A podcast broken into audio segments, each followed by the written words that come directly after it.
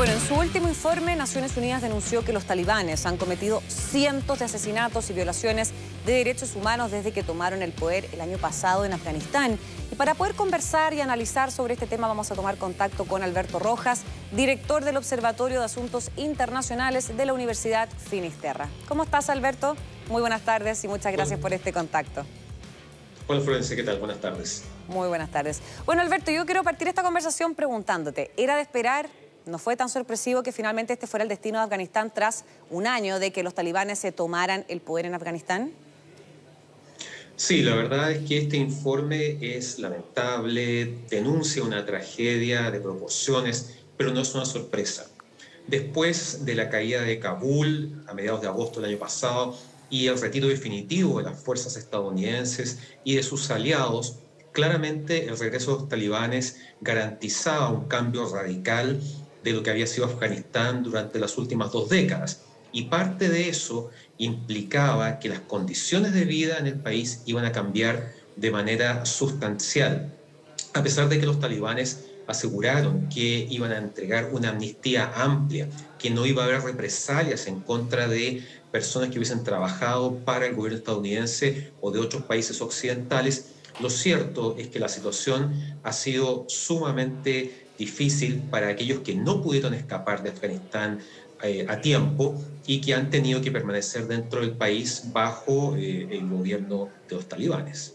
Claro, de hecho, Alberto, hay una de las cosas que más llama la atención es que fue el propio el tono del discurso que han tenido los talibanes en comparación con agosto del año pasado, justamente que cambió radicalmente, ¿no? Sí, la verdad es que cuando digamos, los primeros días después del retiro definitivo de las fuerzas occidentales, los talibanes hablaban de amnistías generales, de tolerancia, de que no iba a haber cambios en el estilo de vida y los derechos de las mujeres. Costaba pensar que eso iba a ser verdad, que eso se iba a traducir en hechos y que por el contrario era más bien una campaña comunicacional tratando de demostrarle a la comunidad internacional que los talibanes del 2021 no eran los talibanes de 1996, cuando por primera vez tomaron el poder en Afganistán. Lamentablemente, a la vuelta de los meses y a poco de que se cumpla un año de la caída de Kabul y su regreso al poder, hemos visto que los talibanes han reinstaurado muchas de las costumbres y, la manera en que están gobernando Afganistán. De hecho, eh, Alberto, este, este informe de la ONU es bien potente porque denuncia ejecuciones extrajudiciales e incluso torturas. Ante ese escenario, ¿qué opciones tiene la comunidad internacional? Para, no puede intervenir claramente, pero ¿cómo puede aportar? Bueno, la verdad es que después de lo que vimos en agosto del año pasado, la comunidad internacional se ha distanciado de Afganistán. Ninguna potencia está pensando en volver, en intervenir, y la verdad es que han tratado de ejercer presión sobre Afganistán a través de otros medios. En primer lugar, hay que recordar que eh, Afganistán, durante los 20 años en que los talibanes estuvieron fuera del poder, funcionó en gran medida gracias a poderosas inyecciones de dinero proveniente de Occidente.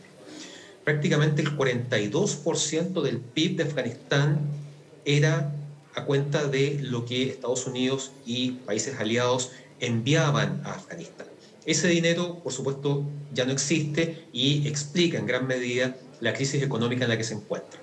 Y por otro lado, Estados Unidos se ha encargado de congelar muchos de los fondos que tenía el Banco Central afgano en eh, bancos extranjeros. En al momento de la caída de Kabul, se calculaba que el Banco Central afgano tenía unos 9 mil millones de dólares en el exterior.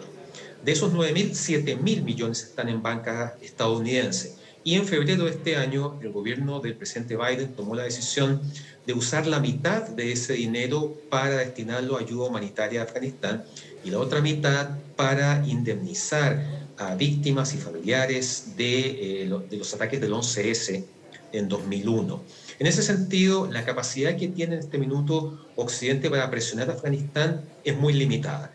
De hecho, Estados Unidos tiene una presencia absolutamente eh, mínima en ese contexto y los que sí han mantenido una presencia real en este minuto son Rusia y China, que nunca cerraron sus embajadas y que además han intentado obtener beneficios de la llegada de los talibanes, el regreso de los talibanes al poder. Claro, y sobre todo, Alberto, también porque si vamos por el lado de los eh, talibanes, ellos eh, denuncian que este informe es falso e incluso lo acusan de propaganda. Por lo tanto, tampoco es que reconozcan que están ocurriendo este tipo de, situaciones. No, era muy difícil que ellos reconociesen eh, la autenticidad o el valor real de ese informe.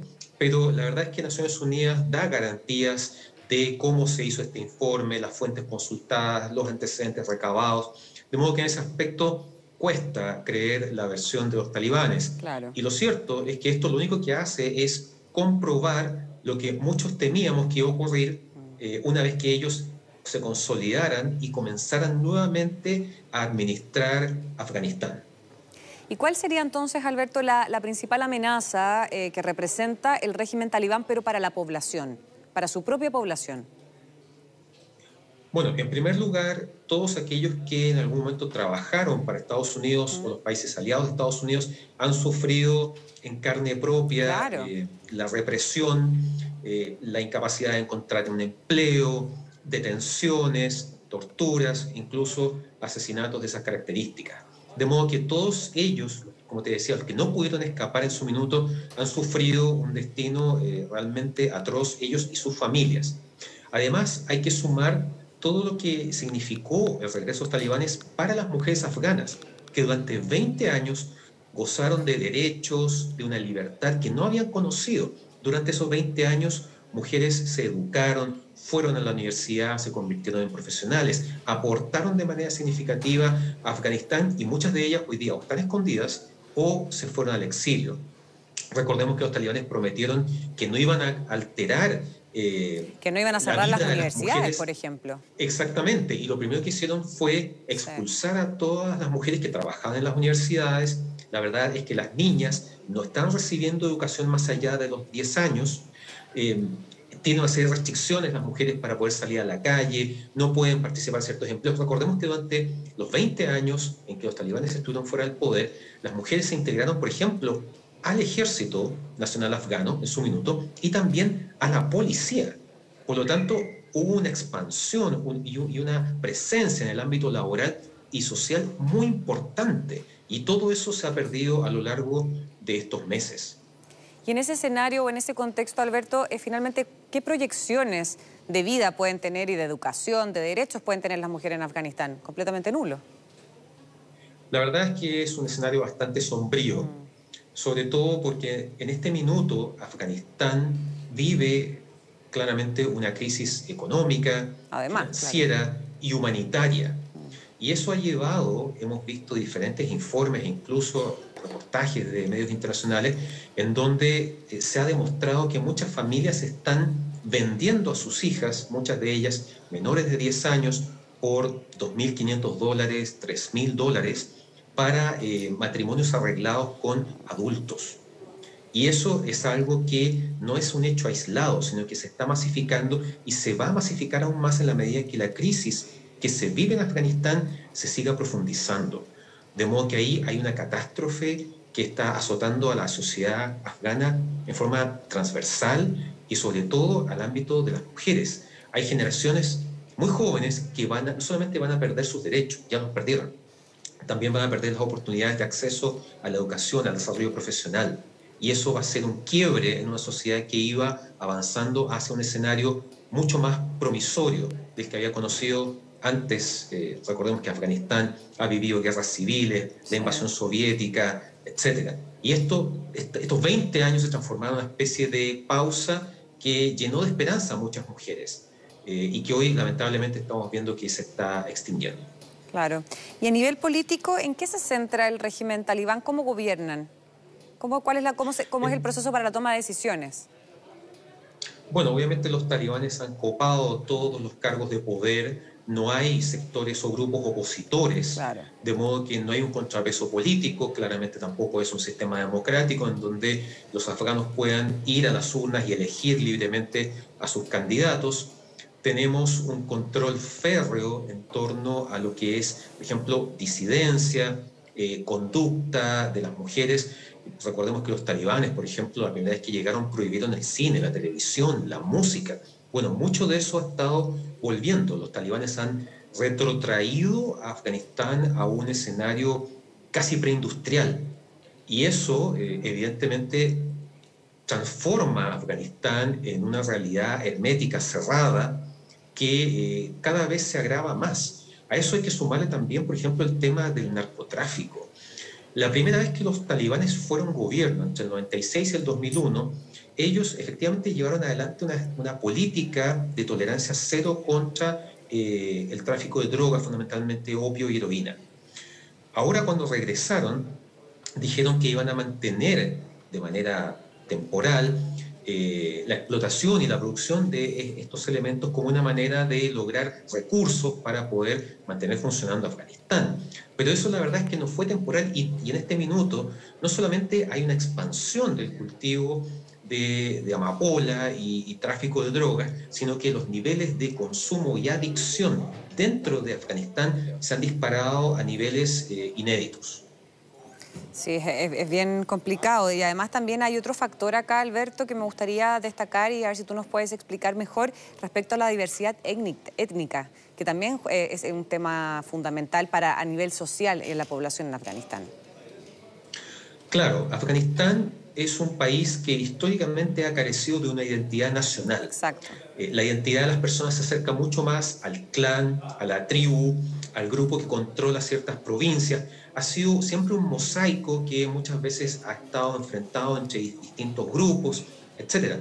Y muchos de esos grupos, como los Pashtun, han sido segregados básicamente porque eh, el predominio de, la, de la identidad tribal predomina sobre la identidad nacional. Por lo tanto, todos los grupos que no estén de algún modo ligados, vinculados a las bases de apoyo de los talibanes, van a ser segregados.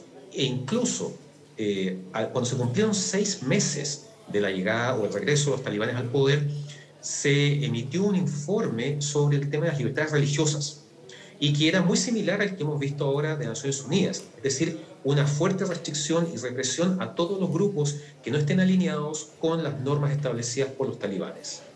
Sí, claro.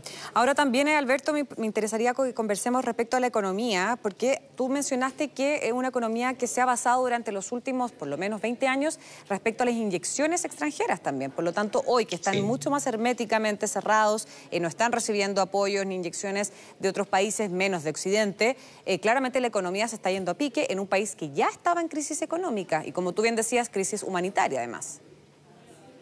Claro, en este minuto la economía la economía afgana está absolutamente en el suelo, el dinero no vale nada, el trueque ha regresado como un elemento que mantiene vivo el comercio y la posibilidad de comprar ciertos artículos.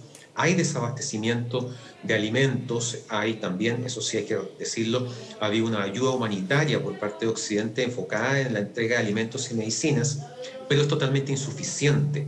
De hecho, incluso los hospitales en general hoy en Afganistán carecen no solamente de profesionales, carecen de infraestructura y medicamentos. Recordemos que todavía hay una pandemia en desarrollo y los niveles de vacunación que hemos conocido en Occidente y también en Chile no se aplican al caso afgano. Por lo tanto, ahí hay también un foco sumamente grave que eh, eventualmente puede mantener vivo o generar otras variantes del COVID-19.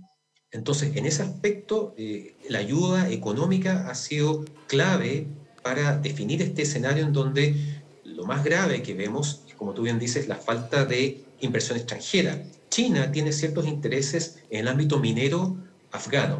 El punto es eh, hasta qué punto, hasta qué, en qué medida eh, los, los talibanes pueden dar garantías de estabilidad a una inversión china en esta zona. Afganistán es un país muy rico en términos de minerales, incluyendo uranio. Sin embargo, para poder invertir, entre comillas, o para poder buscar algún tipo de asociación con los talibanes, ciertamente que la contraparte, llámese Rusia, China, ha estado poniendo muchas condiciones, porque saben que puede ser una alianza muy inestable. Perfecto, Alberto Rojas. Muchísimas gracias por esta interesante conversación a esta hora con Mundo Plus. Que estés muy bien y un gusto como siempre. Muchas gracias, Florencia. Que estés muy bien. Que estés bien. Chao, chao.